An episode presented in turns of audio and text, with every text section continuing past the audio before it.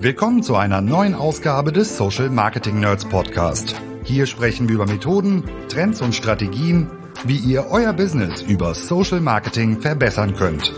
Von Facebook bis LinkedIn, von E-Com über Lead-Generierung bis Brandbuilding, von B2C bis B2B. Heute für euch am Mikro Alexander Böker und Jan Stranghöhner. Ich drücke auf Start und sage herzlich willkommen zu einer neuen Ausgabe Social Marketing Nerds Podcast. Diese Folge ist eine besondere Folge, denn es ist die erste Folge von Alexander und mir dieses Jahr, oder? Das ist wahrscheinlich sogar richtig. ja, das ist eine besondere Folge, denn ihr hört vielleicht das erste Mal oder seit der ersten Folge den Nerds Podcast. Und unser Podcast hat dieses Jahr vierjähriges Jubiläum. Seit vier Jahren gibt's den Social Marketing Nerds Podcast. Und mittlerweile haben wir die Schallmauer der 100 Folgen durchbrochen. Es sind ein bisschen mehr als 100 Folgen. Wir werden das in den künftigen Folgen definitiv zelebrieren. Vielleicht für euch mal als kleinen Insight, warum machen die das eigentlich und was bringt das eigentlich? Ne, ist ja auch immer ganz spannend. Warum machen wir das? Weil es unfassbar viel Spaß macht. Was bringt das? Wir haben einen Meilenstein für uns erreicht, nämlich über 210.000 Streams und Downloads auf unsere Folgen mit über 81.000 Hörerinnen und Hörern auf allen Plattformen, die es da draußen so gibt. Und das ist definitiv mal an der Zeit, Danke zu sagen, dass ihr uns so supportet, uns bewertet, uns Feedback gibt und auch immer wieder Input gibt, welche Themen wir in den Folgen behandeln sollen. Und das ist einfach mega geil. Das ist es. Crazy Zahl und man merkt es auch an dem Echo. Das ist richtig. Ein Echo, was mittlerweile dann doch regelmäßig stattfindet, basiert auf einem Thema, was wir heute für euch auseinanderdröseln wollen, weil diese Podcast-Folge hat den Titel Wild 21 auf der KPI-Achterbahn. Es ist an der Zeit, auf die vermutlich wildeste Zeit bis dato zurückzublicken, die man im Performance-Marketing so erlebt hat kein Black Friday, kein Weihnachtsgeschäft, kein Update und auch kein Coronavirus hat zu dem geführt, was dann die Firma Apple dann doch verbrochen hat, möchte man schon fast sagen. Denn die Art und Weise, wie wir Kampagnen buchen, optimieren, bewerten, hat sich komplett verändert. Seit ja, Februar diesen Jahres ist eigentlich nichts mehr so, wie es einmal war. Die Anpassungen auf iOS 14 haben einfach grundlegende Dinge verändert und es gibt tatsächlich ja auch wenig Insights aktuell im Markt, so meiner Meinung nach, was noch funktioniert und was nicht, weil die Unsicherheit, glaube ich, extrem hoch ist. Ja, also man muss natürlich sagen, auch vorher hat sich regelmäßig was verändert. Wie wir vor zwei Jahren Kampagne gemacht haben, war auch schon nicht genauso wie vor einem Jahr, aber dieser massive Wechsel reingeworfen zu sein in dieses Datenloch, siehst du ja auch schon daran, dass am Anfang alle wild nochmal was dazu publiziert haben und jetzt irgendwie eine, so eine gewisse Stille eingekehrt ist allgemein ja. und es nicht so, oh, ich habe den Stein der Weisen gefunden, ja. ich weiß jetzt, wie es geht. Das habe ich bisher nur zweimal gesehen tatsächlich und das waren von Leuten, die auch vorher offenbar schon den Stein der Weisen gefunden hatten und ihn wahrscheinlich immer haben werden. Zumindest nach eigener Meinung. Aber wir wollen jetzt ja mal ein bisschen aufdröseln. Heute, was hat sich verändert in dem, in dem Kontext? Nochmal so ein bisschen Bestandsaufnahme machen. Wie gehen wir damit um? Ja. Und dann nochmal als weiterer Ausblick auch, weil das natürlich auch ein spannender Punkt ist, natürlich auch aus, aus der Position, in der wir sind. Wenn ich mit dem Problem konfrontiert bin als Company, sollte ich versuchen, mich dem Inhouse zu nähern. Hat es Vorteile, dass mir nochmal externe Hilfe dazu zu holen. Es hat, Spoiler, hat alles Vor- und Nachteile, ja. aber das schauen wir uns auch nochmal im Detail an. Wir kamen aber über das Echo und das Echo, was wir auf unseren Podcast bekommen, sind natürlich auch Anfragen. Und äh, das Lustige ist, weshalb nehmen wir auch uns nochmal dieses Thema vor? Viele Unternehmen, also wir sitzen knietief im Maschinenraum drin. Wir sind irgendwie Premium-Partner von der Plattform oder von den Plattformen. Wir kriegen Inputs, wir kriegen Workshops, Webinare und was weiß ich. Aber die Companies, die uns teilweise anfragen, haben noch keinen blassen Schimmer, zu welchen Auswirkungen auch diese Veränderung durch iOS im Hinblick auf Weihnachten beispielsweise geführt hat, weil die planen halt gerade mit Ergebnisraten, Budgets, CTRs, Planwerten von letztem Jahr und das geht halt nicht mehr. Ne? Und das ist halt, glaube ich, ein Punkt, gerade wenn wir jetzt halt auf Weihnachten zusteuern und ich sag so, ah, Business as usual, irgendwie Black Friday machen wir so, Weihnachten machen wir so, das ist irgendwie die Rabattaktion, das ist der Planrohrs, ne, so, dann äh, sollten da auf jeden Fall jetzt schon mal die Alarmglocken läuten. So. Ja, sonst wird es ein bitteres Erwachen geben. Ja ein Massaker. Das nicht, aber bei uns hat es tatsächlich ein paar Wochen gebraucht, bis so die ersten Veränderungen sichtbar waren. Am Anfang einfach mal kurz nochmal so einen kleinen Wrap-up zu machen, wie sich das entwickelt hat. Angekündigt war es seit Dezember. Im Dezember war es noch relativ ruhig. Da waren alle noch irgendwie im, in der Weihnachtsstimmung und haben irgendwie die Corona E-Commerce All-Time High Kampagnenwerte gefeiert und zu Recht auch das an der einen oder anderen Stelle dann auch publiziert, Cases draus gemacht. Aber dann kam so ein bisschen die Umstellung, die Adaption auf iOS 14 ab März ungefähr und so mit April, Mai ging es dann richtig los. Jetzt im Herbst äh, sind wir schon bei iOS 15. Das ist dann tatsächlich relativ schnell erfolgt mein persönlicher oder mein persönliches Chart, wenn man sich so die Adaption auf iOS 14 ansieht, äh, mit welchen Entwicklungen und Updates das auch auf dem Betriebssystem dann irgendwie proportional gestiegen ist, war der Punkt, dass, glaube ich, mit iOS 14.6 oder so mhm. die neuen Emojis ausgerollt wurden und ab dem Zeitpunkt ist einfach diese Adaption auf die neue ja. Variante bei iOS im Markt schlagartig gestiegen, weil alle auf einmal das Burrito-Emoji haben wollten, keine Ahnung. Aber es war ganz lustig, dass man da einen Zusammenhang einfach sehen konnte. Generell muss man sagen, die krassesten Veränderungen, die wir gesehen haben, so von den Systemen, die wir buchen, haben wir auf Facebook und Instagram gesehen. Ja, mit, mit Abstand.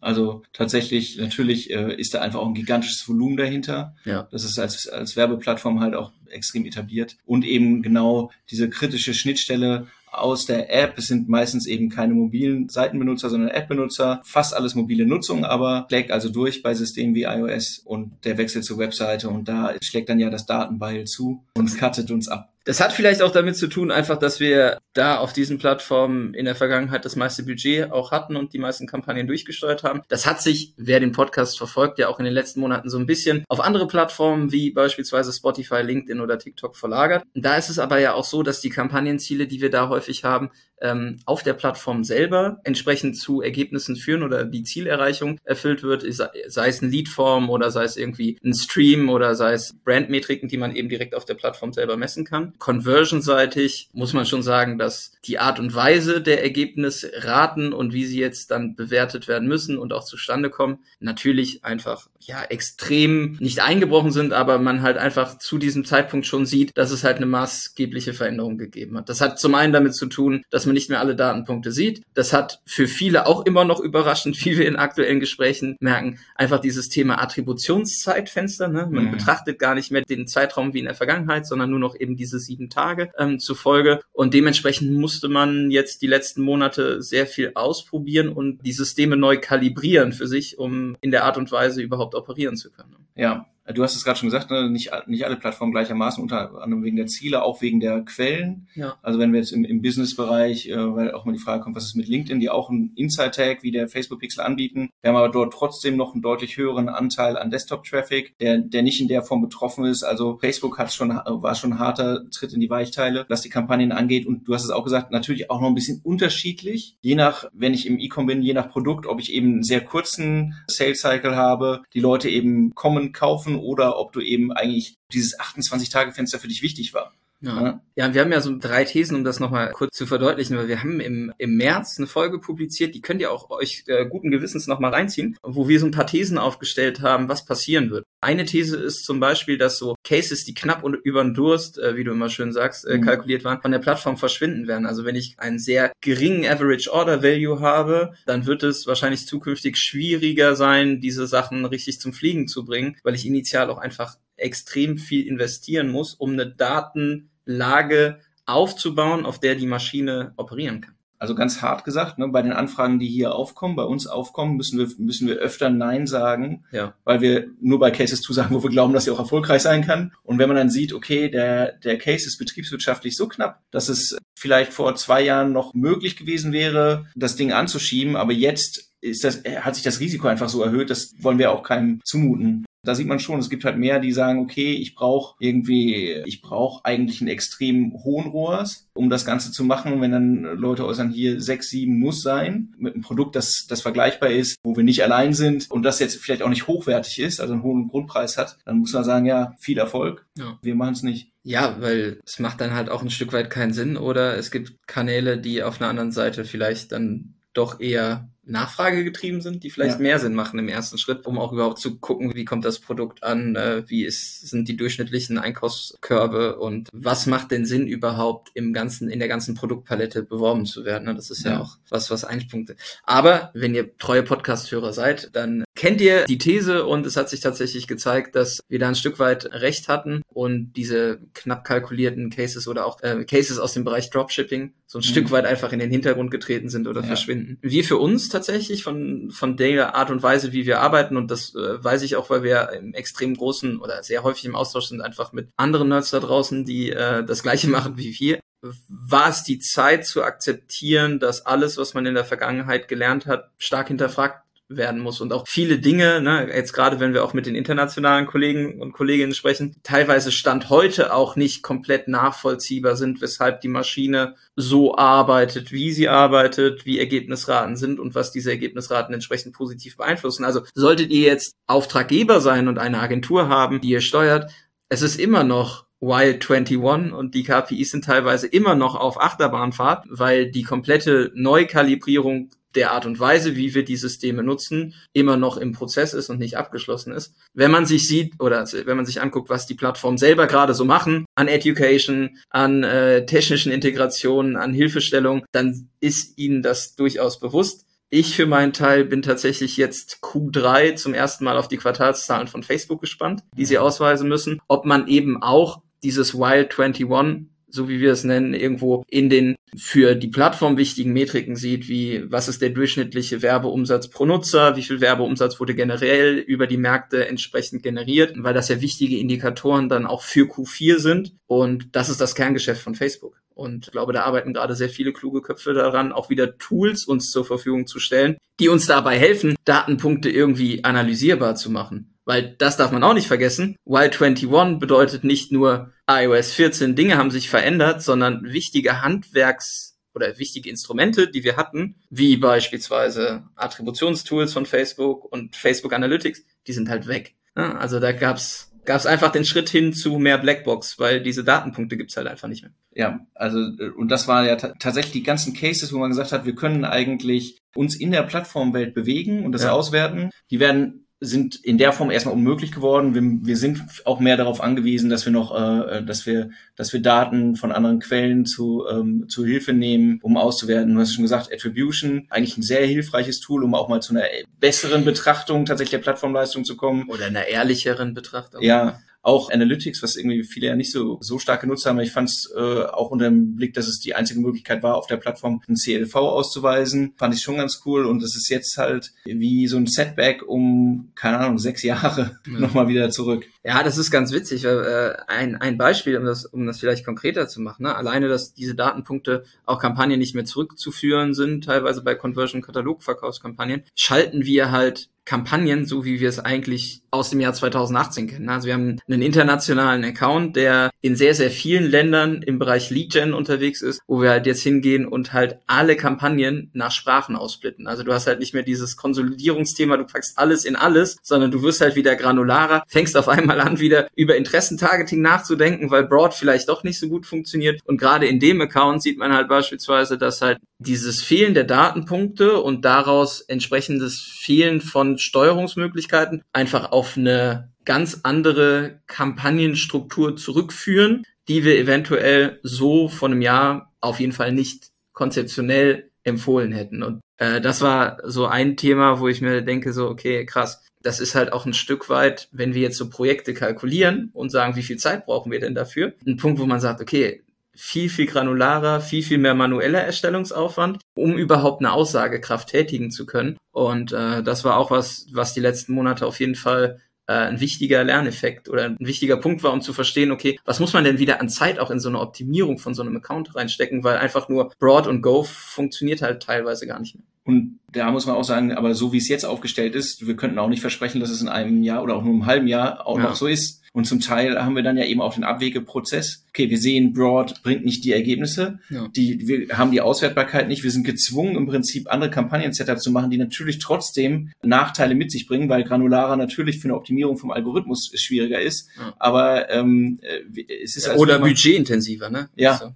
Aber es ist, man ist praktisch gezwungen, nochmal gewisse Nachteile im Operativen in Kauf zu nehmen, um der Maschine mehr unter die Arme zu greifen, ne? Um am Ende die Ergebnisraten äh, doch nochmal ein bisschen zu pushen, ja. wenn es, wenn es der Algorithmus auf Basis der jetzt zur Verfügung stehenden Daten nicht schafft. Wobei man auch sagen muss, also meine These ist, wir sind jetzt, da ist jetzt halt ein Cut von außen passiert. Das ist ja kein Wunschszenario von, von Facebook jetzt von der Plattform gewesen. Ja. Und ähm, wir, wir sprechen nochmal über das Thema Datenmodelle, dass es mehr modellierte Daten wird. Das wird auch Ja. noch besser werden. Also die Datenqualität und die Steuerung durch den Algorithmus wird sicher noch wieder besser werden. Ja, das Thema Datenqualität, also was sehe ich eigentlich, führt zu zwei ganz witzigen Beobachtungen eigentlich auch, die wir, die wir sehen. Weil wenn du so in einem Schulterblick einem Kunden über die Schulter schaust, wie er die Zahlen spalten, ne, also wie er das alles organisiert hat, wie er das äh, interpretiert, sind wir auch in der Vergangenheit, wir auch selber dazu erzogen worden, uns in einer Plattform die Daten anzugucken und darauf basierend Ableitungen zu treffen, Optimierungen zu treffen. Aber es ist überhaupt nicht mehr praktikabel, sich nur die Zahlen im Ads Manager anzugucken, weil sie sind zum einen modelliert. Es gibt draußen vertretbare Thesen und Vergleiche, die sagen, okay, Facebook underreported gerade. Es kann gut sein, dass Facebook eigentlich mehr zu deinem Unternehmenserfolg beiträgt, als wirklich ausgewiesen wird. Das heißt, ich muss mir andere Systeme schaffen, in die ich gucke, wo ich Daten habe, die aber vielleicht gar nicht in diesem Echtzeitmodus so operativ und praktikabel sind. Ne? Also auch die Optimierungszeitfenster oder die Zeitfenster, die ich einer Kampagne geben muss, um überhaupt Rückschlüsse zu ziehen, die sind halt nicht mehr 24 Stunden oder 48 Stunden. Das ist vielleicht auf einer Wochenbasis. Und das verändert halt auch die Art und Weise, wie man arbeitet und in welcher Umgebung ich mir was angucke. Und das ist, glaube ich, ich sage jetzt mal da draußen ne, oder bei vielen vielleicht auch noch gar nicht so präsent, dass ich mir alternative Systeme schaffen muss, in denen ich Bewertungen vollziehe. Ja, die Welt wird dadurch komplexer. Ja, Und äh, du hast es eben schon gesagt, mit Budget intensiver. Tatsächlich führt das Verfahren natürlich dadurch, dass wir aus dieser, an einigen Stellen persönliche Wahrnehmung auch vielleicht ein bisschen zu, äh, aus dem hektischen Aktionismus rausgehen. ja, Aber es führt dazu, dass die Zeitfenster, dass es sich etwas entschleunigt, was die Kampagnenoptimierung angeht, weil wir gar nicht so schnell die Ergebnisse haben. genau. Und wenn man, äh, wenn man es plattformübergreifend anguckt, äh, bis man einen konsolidierten View darauf hat, dann, dann vergeht eben eine Woche, bis man halt maßgeblich nochmal umsteuert. Also es ist ein, es ist ein anderes Arbeiten. Aber es ist natürlich auch eine Art Change-Prozess, das zu akzeptieren, weil man es halt in den letzten Jahren anders gelernt hat, ein Stück weit. Ne? Und das, was auch noch ganz spannend war, du hast eben das Thema modellierte Daten schon angesprochen. Wir hatten tatsächlich zwei E-Com Fashion Accounts, die relativ groß sind, wo wir im Hintergrund auch ähm, Facebook Attribution sauber aufgesetzt haben. Und da haben wir dann gesehen, weil man sich diese inkrementellen Werte, die dann Attribution ausgespuckt hat, auch im Ads Manager angucken konnte. Im Vergleich zu den modellierten Werten war das so ein bisschen der, der Konsens, ja, also das, was datengetrieben über Facebook Attribution in der Vergangenheit ausgewiesen wurde, waren auf einmal auch die Werte, die Facebook modelliert den Kampagnen zugewiesen hat. Und der ein oder andere, der sich damit tiefer schon, oder die ein oder andere, die sich damit tiefer auseinandergesetzt hat, wird wissen, dass das datengetriebene Attributionsmodell jetzt nicht das Modell war, wo Facebook am besten dastand, so in der Vergangenheit. Konnte aber auch in der Vergangenheit, gerade so im Juni, Juli, bis dann Attribution leider eingestellt wurde, einen ganz guten Überblick geben, in welche Richtung ähm, sich das auch entwickelt, weil die Tendenz war jetzt nicht, dass Facebook sich in den modellierten Werten massiv mehr Conversions auf die Fahne schreibt, als eigentlich stattgefunden haben, sondern eher in den ja, zurückhaltenden Modus schaltet und vielleicht die ein oder andere Conversion, die dann tatsächlich über Facebook resultiert, gar nicht ausgewiesen wird. Ja, in der Konsequenz führt das ja auch dazu, Märkte, die noch stärker davon betroffen sind, jetzt äh, US-Markt, ne, Ja. wegen hohem iOS-Anteil, dass man eigentlich wieder einen Schritt zurücktritt und sagt, ich muss irgendwie äh, das Marketing als Ganzes betrachten, Ja. alle digitalen Werbemaßnahmen, was habe ich ausgegeben, was ist reingekommen und dann im Prinzip so ein Reverse Engineering aufsetzen, ich habe dort was geändert, hat das jetzt das äh, ausgelöst, ich habe dort was geändert. Das macht die Aufgabenstellung komplexer. Hm. Ne? Also für die, die, die in der Verantwortung stehen, das macht es schwieriger, das Budget sauber zu allokieren, finde ich. Ja. Aber es gibt eben auch Möglichkeiten, jetzt nochmal neu zu lernen. Definitiv. Und es ist definitiv auch, wenn man das in der Vergangenheit nicht gemacht hat, die richtige Zeit, sich nochmal viel, viel intensiver mit dem Thema Webanalyse und welche Tools reporten eigentlich was, Ja. äh, auseinanderzusetzen, weil äh, im Performance-Marketing plattformspezifisch ist es sicherlich ja eine Grundanforderung, dass man sich eben mit anderen Messsystemen auch deutlich intensiver auseinandersetzt als nur ich setze da einen UTM-Parameter hinter diese URL und in Google Analytics kann man da irgendwas mit analysieren. Ja, So. aber wie gesagt, es fordert am Ende alle. Es ist auch nicht nur eine Frage der, der Tracking-Mechanismen, also auf der, auf der Webseite. Es Hm. kommen ja Themen, die so ein bisschen geschludert wurden, so in der Ja. Vergangenheit, werden jetzt halt unmittelbar wichtiger. Das ist einmal auch sowas wie das Thema Cookie-Consent übrigens, damit wir Ja. nicht noch mehr Daten irgendwie einbüßen, als jetzt unbedingt notwendig. Und eben auch das Thema Data Ownership. Wie generiere ich denn für mich nochmal First-Party-Data? Wie, wie baue ich denn mein Angebot in einer Form, dass ich eben tatsächlich die Kontaktdaten habe und dann eben andere Möglichkeiten habe, auch nachzuvollziehen, hey, die Leute, die da vom Monat über Facebook reingekommen sind, die sind ja ganz schön wertvoll. Oder eine andere Plattform, scheiß drauf. Ja. Aber das ist da, wo bisher war, ist gekommen, hat gekauft, ist weggegangen, scheint ganz gut zu sein, das ist halt weg. Das ja. ist, ne, das muss ich neu lernen. Ja, Lernen ist tatsächlich ein viel genutzter Begriff, weil es ist die Zeit zu lernen. Es ist die Zeit der Neukalibrierung. Was bis jetzt gelernt wurde, muss stark hinterfragt werden. Ähm, da gibt's unterschiedliche Indikatoren, die darauf führen. Wenn man jetzt einfach mal so ein bisschen die Lupe auf die Blase legt, mhm. äh, in der wir auch tagtäglich unterwegs sind und die ein oder anderen hören ja auch sehr intensiv den Podcast, da sieht man halt gerade, dass bei der Interpretation der Ergebnisraten auch von Menschen, die sich tagtäglich damit beschäftigen, häufig einfach eine Unsicherheit entsteht, weil man gar nicht genau weiß, was hat jetzt zu welchem Impact oder was, was hatte welchen Impact und wie sieht der Case äh, gesammelt aus. Ne? Also diese plattformspezifische Betrachtung und auch das Fachsimpeln über einzelne Einstellungsmöglichkeiten ist ein bisschen in den Hintergrund gerückt. Ja. Äh, und das große Ganze spielt auf einmal ähm, eine deutlich größere Rolle. Und ähm, da sind ziemlich äh, viele Diskussionen entstanden in den einschlägigen Facebook-Gruppen, aber auch gerade auf Twitter, wenn man sich mit den internationalen Accounts connectet. Es gibt da beispielsweise den Gil David, der auch auf Matscamp gesprochen hat, der ähm, extrem viel von seinen Best Practices immer wieder mhm. raushaut. Aber auch da ändert sich das eigentlich wöchentlich, ne? Also immer wieder eine Neukalibrierung und er für seinen Teil beispielsweise bietet halt jetzt deutlich mehr Kanäle auch an ne, ja. im Handling als ja. nur Facebook, weil er sagt, okay, wenn ich die anderen Kanäle gar nicht beeinflussen kann, ja. ist mein Wirkungsgrad für den Kunden so klein, dass ich auch unter Druck gerate oder eventuell halt gar nicht die Hebel in der Hand habe, den Case so zu beeinflussen. Und ein weiterer Indikator könnte meiner Meinung nach auch sein, dass diese Beiträge, die wir alle auf LinkedIn lieben und teilen, mit äh, ROAS-Werten von jenseits der 30, keine Ahnung, einfach verschwunden sind. Zumindest in meinem Feed. Ich finde das ganz gut, ja, aber es gibt eine deutlich realistischere Betrachtung, beziehungsweise vielleicht auch eine Unsicherheit, welchen Wert man dann am Ende ausweisen kann. Ich möchte sagen, ich habe die schon immer gehasst, weil die schon vorher keine Aussagekraft hatten. Es waren schwachsinnige kleine Ausschnitte aus Tabellen, die so einfach zu manipulieren sind.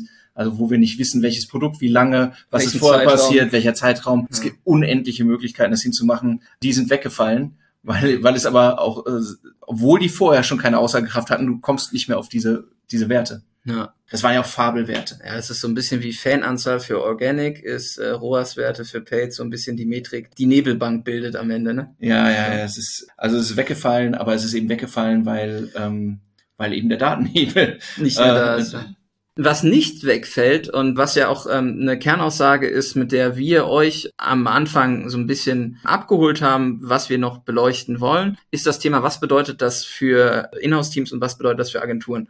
Wir haben eine ziemlich äh, erfolgreiche Podcast-Folge, ne? Machen lassen oder selber machen. Wir befinden uns ja selber als Nerds immer in diesem Spannungsfeld, weil wir zum einen auch das reine operative Kampagnenhandling übernehmen, aber auch eben Inhouse-Teams ausbilden. Das heißt, wir können beide Seiten ganz gut beleuchten und haben jetzt aus den letzten Monaten mal so ein bisschen gesammelt, in welchem Kontext das denn Vor- oder Nachteile hat, wenn ich das als Inhouse-Team mache oder halt mit Agenturen zusammenarbeite. Der Vorteil von Inhouse-Teams aktuell meiner Meinung nach besteht einfach darin, dass man relativ schnell aus dem ganzen Haus oder Team auch Ressourcen umverteilen kann und aus anderen Plattformen schneller Dateneinsicht bekommt. Ne? Also was passiert auf Google, was passiert auf Taboola, was passiert auf dem Google Display Netzwerk, wie verhalten sich Conversion-Raten, man hat Einblick in Shop-Systeme, man hat halt die Möglichkeit, schneller die Organisation zu verändern und gegebenenfalls einfach nachzusteuern, welcher Kanal wird wie priorisiert. Wie siehst du das? Ja, du hast die Möglichkeit. Das erste ist, du siehst erstmal mehr, was passiert woanders noch ja. auf einen Blick, wenn du jetzt nicht als Agentur sowieso alles machst. Ne? Das heißt ja aber noch nicht, dass du auch weißt, was zu tun ist. Ja, ja, klar. So, das, das eine ist es eben äh, sozusagen, du sitzt am Steuer, ja. aber du siehst, wie sich die Werte verändern ja. und du siehst es ja aber nur in deinem Gebäude. Ja. Ne? Das ist ja, also entwickeln die sich jetzt bei mir gerade atypisch oder ist es eine Welle, die über alle hinwegrollt oder ist es bei mir gerade schlecht? Ja. So, ne, das ist, das siehst du ja von, von innen halt nicht. Ist es das Sommerloch? Ja. Es wäre äh, lustiger äh, Hint. Aktuell ist es in vielen Anfragen bei uns läuft's gerade schlecht, weil ist ja Sommerloch. Ja. Ne? Ja, ja, Aber genau. könnte auch andere Gründe haben. Ja. Was ist denn der Vorteil dann von Agenturen? Weil am Ende hat natürlich eine Agentur vielleicht nur den Einblick in eine Plattform, wenn man jetzt vielleicht ja. als Spezialagentur unterwegs ja. ist. Ja, also der Vorteil ist äh, natürlich, dass Firmen wie unsere einfach gerade mehr Accounts sehen. dass also unsere, die, diese aktualisierte Markteinschätzung, was ist normal, ja. was ist sozusagen nicht zu verändern, was sind sozusagen firmenspezifische Parameter und was ist erreichbar ja. und welche Hebel kann ich denn jetzt eigentlich noch nutzen oder sollte ich jetzt nutzen, äh, operativ und eben auch welche Strategien haben sich bisher zumindest ich will es jetzt mal vorsichtig fassen, als vielversprechend gezeigt, weil wir ja noch keine abschließende Bewertung haben. Diese Lernkurve können wir natürlich besser machen, weil wir einfach viel mehr Accounts sehen, als wenn ich jetzt nur meinen Account vor mir habe. Aber für alle übrigens, für alle hat es erstmal bedeutet, dass sie mehr schwitzen müssen. Ne? Ja, insbesondere glaube ich nochmal jetzt aus der operativen Ebene raus, wenn das Geschäftsmodell halt stark umsatzabhängig war. Ne? Also gerade auf Agenturseiten ja. äh, haben sich, glaube ich, die Art und Weise, wie Abrechnungen dann stattfinden, doch deutlich verändert. Und man hat natürlich auch im Account Management auf Kundenseite deutlich mehr Kommunikationsaufwände, ja. weil man sich einfach mit viel mehr Leuten beschäftigen muss und äh, ein Stück weit natürlich auch die Verwöhntheit der Ergebnisraten, die Facebook und Instagram eigentlich zuverlässig vor iOS 14 geliefert hat, wenn man einen guten Job gemacht hat, ein Stück weit einfach ja, volatiler geworden ist und teilweise einfach, glaube ich, dadurch auch der Druck auf Kundenseite steigt, weil man ja letztes Jahr geplant hat, wie dieses Jahr läuft. Es gibt ja einen gewissen Vorplanungshorizont und wenn dann bestimmte Werte zur Jahresmitte nicht getroffen werden, dann kann es auch schon mal dazu führen, dass man vielleicht Budgetverteilung nochmal stark hinterfragt. Ja, aber ansonsten Agentur meint ja auch nicht nur, du lässt es operativ machen, ja sondern es kann ja auch einfach sinnvoll sein, wenn ich eigentlich die Manpower habe, um Kampagnen operativ zu steuern. Dann kann ich mir auch einfach beratende Hilfe holen von externen und sagen, ja, wie sieht das denn sonst im Markt aus? Was sind denn Schritte, die ihr empfehlen würdet? Einfach um nochmal eine, wie eine zweite Meinung zu bekommen. Da sitzen ja in, in Unternehmen sitzen ja selbst Experten. Nur eben da ist die Spezialisierung nicht auf eine Plattform, sondern auf ein Unternehmen. Ja. So, ne? Oder auf einen Case. Ja. ja, oder auf oder auf einen Case. Und ähm, aber für Agenturen wird es, äh, also die, die Beschäftigung von Agenturen muss man neu koordinieren. Wenn es eine Spezialagentur ist, wer 360 Grad macht und macht sowieso alles, dann ist es ehrlich gesagt Wumpe, dann hat sich jetzt nicht so viel geändert. Aber wenn man sagt, ich hole Spezialisten, die umgehen mit den neuen Unwägbarkeiten, weil sie sich intensiv mit bestimmten Plattformen oder Marketingmethoden beschäftigen ja. und ich habe noch andere Marketingmaßnahmen laufen, dann erhöht sich der Koordinationsaufwand natürlich. Ja, wie ich heute auf Twitter gelesen habe, if you want to micromanage us, we are the wrong partner. So. Viele Grüße, Florian. Aber du hast vollkommen recht. Das Thema ist am Ende, nichtsdestotrotz, verändert es sich kontinuierlich. Ja. Ich glaube, es gab keine Zeit wie jetzt, die den fachlichen Austausch so stark eigentlich gefördert hat und auch bedingt, äh, weil man viele Sachen einfach nochmal sparen muss. Äh, was passiert da? Bin ich auf dem richtigen Weg? Gibt es andere Ansätze? Nichtsdestotrotz ist die Flucht der, von der Plattform weg auch unsinnig und kein Ausweg, weil zum einen betrifft das natürlich alle Plattformen. Ne? Wir haben jetzt Facebook und Instagram im Detail einmal diskutiert, was wir da sehen, aber auch auf TikTok, auch auf Snap, auch auf allen anderen Performance-Marketing-Kanälen, die es da draußen gibt, ja. gibt es diese Einschränkungen. Ähm, wir haben jetzt nicht über ein Plister oder ein Tabula gesprochen, die, glaube ich, auch ein sehr schweres ja. Jahr jetzt äh, haben, beziehungsweise oh, ja. es ist ja nur noch eine Company. Outbrain ist die zweite äh, Recommendation Engine. Also da ist es völlig normal, wenn sich was verändert hat. Die Ziele auf der Plattform oder auch die Werbeerfolgsmessung mit Studien und alles, was im Bereich Branding stattfindet, hat sich nicht verändert. Also es besteht immer noch die sehr gute Möglichkeit im Push-Marketing neue Zielgruppen äh, anzusprechen, Bedarf zu schaffen. Die Komplexität und die Belegbarkeit, mit der man dann tatsächlich auch Maßnahmen als äh, erfolgreich oder nicht so erfolgreich ausweist, die ist halt gestiegen. Und auch das Thema Lead Gen äh, auf den Plattformen selber, ist weiterhin extrem guter Weg, um sein CRM oder seine Kundendatenbasis oder seine Sales Pipeline zu füllen. Hier sind einfach die kreativen Möglichkeiten und auch die um die Ecke denken Fähigkeiten gefragt. Aber ja, das hat jetzt nicht dazu geführt, äh, dass eine oder andere Plattform irgendwie an Relevanz jetzt bei uns verloren hat. Und das wird es wahrscheinlich auch nicht. Nee. Die Situation, die wir alle gekommen sind, sind, wir waren alle auf diesem geilen großen Fluss unterwegs ja. äh, und haben geguckt, okay, können wir ein bisschen schneller paddeln als die anderen. Und jetzt ist uns allen aufgefallen, wir sind gerade in den Wasserfall gekommen. Ja. So, und jetzt gucken wir, wie, wie überleben wir alle in dem Wasserfall. Äh, aber hinterher wird es, also auch dieser Wasserfall hat ja ein, ein Ende, wenn wir verstehen, wie wir dort navigieren Und zum anderen, wir sehen doch jetzt auch schon das Thema, das heißt ja nicht mehr Social Commerce, sondern jetzt Discovery Commerce. Das heißt, von den Plattformseiten gibt es Entwicklungen auch, um, sagen wir wieder, etwas ruhigeres und verlässliches Fahrwasser zu schaffen. Datenmodellierung ist eins, wird sicherlich für größere Cases spannend sein. Shiften von, von Conversion auf die Plattform ist ein Weg. Äh, strategisch für jedes Unternehmen sich zu überlegen, wie generiere ich selbst Daten und verlasse mich nicht darauf, dass ich die immer geliefert bekomme.